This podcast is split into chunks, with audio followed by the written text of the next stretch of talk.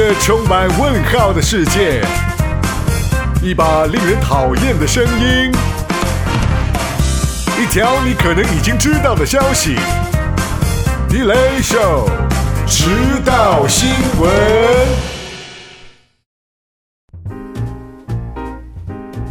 Hello，大家好，欢迎收听迟到新闻，我是腿毛。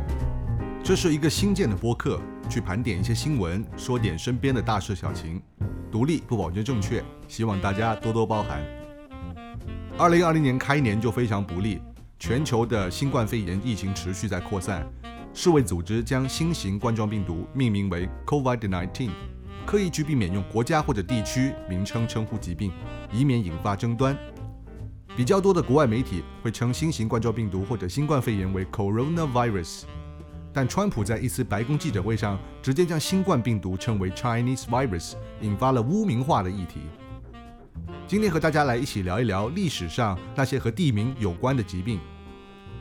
名字的确会带来不大不小的影响。世卫组织近年也为疾病命名有过许多的争议，例如2009年的猪流感，主要传染途径是人传人，但名称一公布就令许多的国家慌忙在屠宰猪只。还有2013年的中东呼吸综合症。刚刚命名不久，世卫组织就声明不希望疾病因为含有地区名称而带来歧视。因为猪流感，世卫组织被各国政府批评，原因是因为 WHO 发出严重的警告，会有数以百万计的人死亡，和这次一样进入了国际公共卫生紧急事件。结果疫情并没有 WHO 说的那么严重，全球确诊病例一万八千人死亡，未确诊的预估二十五万人死亡，但因感染人数较多，死亡率其实极低。那么过度的反应却造成了经济上很大的伤害，引起许多国家不满，要求 WHO 彻查。因为这是内部调查，所以 WHO 当然说自己没有问题。也许正因如此，世卫组织在2015年提出一份命名新疾病的指引——国际卫生组织命名人类传染性疾病的最佳实践指南，表明不要使用人名、地名、族群、职业和动物等称呼来命名新疾病，以免波及无辜的人或动物。许多的疾病冠有人名和地名，至少现在看来和歧视打不上半点关系。例如德国麻疹和日本脑炎，分别代表了德国和日本的医生学者首先发现了该种疾病。又如帕金森症，是为了纪念英国医生詹姆斯·帕金森对神经疾病研究做出的贡献，非但不歧视，更承载着一段医疗历史。下面为大家盘点历史上和地名有关的疾病。日本脑炎的学名是流行性乙型脑炎。虽然表现出症状的日本脑炎并不多见，但患者的病死率可能高达百分之三十。存活者中百分之三十至五十会有永久性的神经或精神后遗症。每年全球有六点八万例日本脑炎临床病例，导致大约一万三千六百人至两万人死亡。虽然日本脑炎大多在东南亚或西太平洋地区肆虐，可该病病原体于一九三四年首次在日本被发现。一九三五年由日本学者最早分离，因此也被叫日本脑炎。德国麻疹其实就是俗称的风疹，通过患者咳嗽时的空气传播。德国麻疹的症状比较轻微，半数患者甚至意识不到自己已经中招。而风疹之所以被称为德国麻疹，也是因为一八一四年它被一位德国医生首次提出。有趣的地方在第一次世界大战期间，由于全球充斥着反德情绪。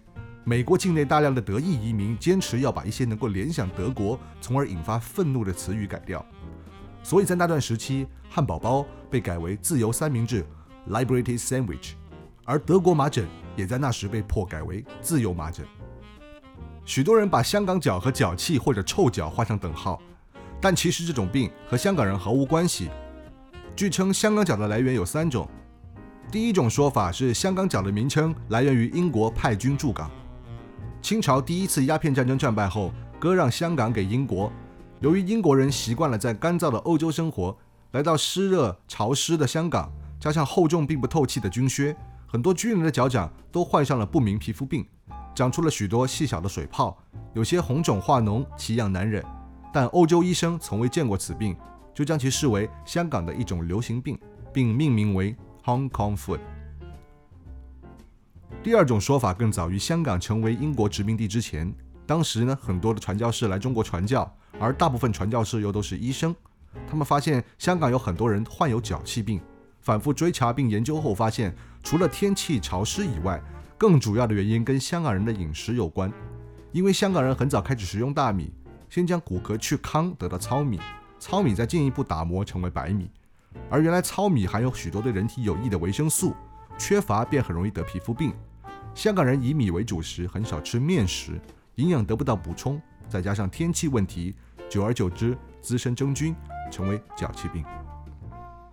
第三种说法，在一九三零年代，战火纷飞，迫使很多上海人避难来港。很多不习惯华南潮湿天气的上海人染上了脚气病，他们将这个小病归咎于香港的天气。久而久之，香港脚之名便不胫而走。一直以来，不同地方的人都会以别的地方来命名香港脚。二次世界大战之前，香港人称为新加坡脚，而新加坡人却称之为马尼拉脚。即使西方医学在华人地区蓬勃发展，早期的翻译名称“香港脚”仍旧比足癣更为普遍，成为这一疾病的通俗名称。西班牙流感是人类历史上第二致命的传染病，在1918至1919年曾造成全世界约十亿人感染，2500万人到4000万人死亡。相较于其他疾病，这种流感被命名为“西班牙流感”的原因让人啼笑皆非。因为这种流感最初起源于美国的一个兵营，当时呢正值第一次世界大战，流感很快在全世界蔓延开来。世界大战结束后，参战国都实行了新闻管制来控制舆论，对于流感的新闻少之又少。身为战争中立国的西班牙，当时大约有八万人感染此病，连西班牙的国王都被感染。耿直的西班牙人十分诚实地报出了国家爆发流感，所以全世界便将这种新型流感称为西班牙流感。值得一提的是，西班牙人认为这种流感源自于法国，因此在西班牙，该流感被称为法国流感。还有一种奇特的疾病，很长一段时间它的名字各种各样，变化多端，就是不知道它到底是什么病。法国人叫它那不勒斯病，意大利人叫它法国老病，英国人叫它波尔多病，俄罗斯人叫它波兰病，土耳其人叫它基督徒病，日本人叫它糖疮，岭南以北的中国人叫它广东疮。直到一五三零年，它才得到一个统一的名字——梅毒。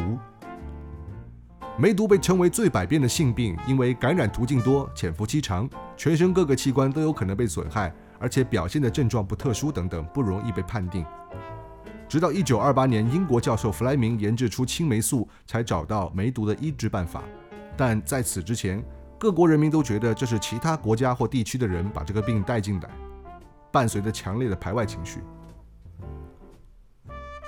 AIDS 艾滋的旧名叫 GRID，曾长时间被人认为是充满歧视的疾病名称，因为它存在对同性恋者的歧视。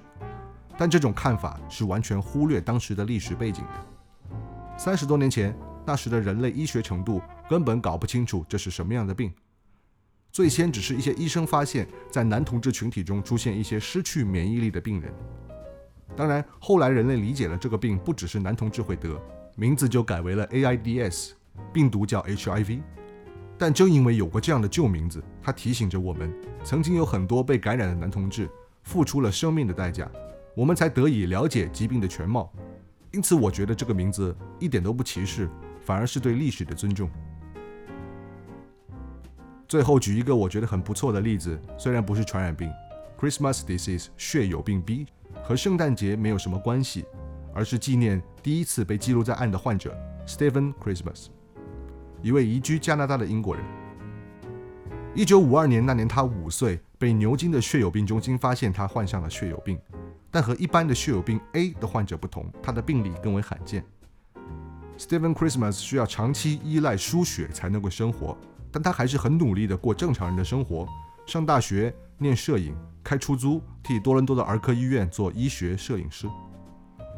后来不幸的，他因为输血而感染艾滋。那个年代输血并没有对 HIV 病毒做例行的检测。从此他就努力地参加血友病协会，到处去推广和宣扬安全输血的重要性。但不幸的他还是在1993年因为艾滋过世。如果这个病只是叫血友病 B，那世人只会知道这是血友病的另一个变种。但因为它叫 Christmas disease。所以我们会记得，有一个人终其一生都在和他先天的疾病所对抗。最后死于这个疾病，但他仍旧努力的生活过。我们说了那么多跟人名、地名有关的疾病，是希望大家能够对传染病的命名有一个初步的认知。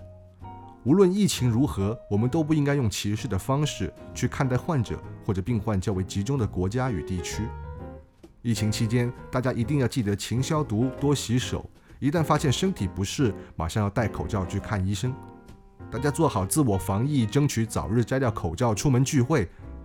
祝大家健康愉快，下期见。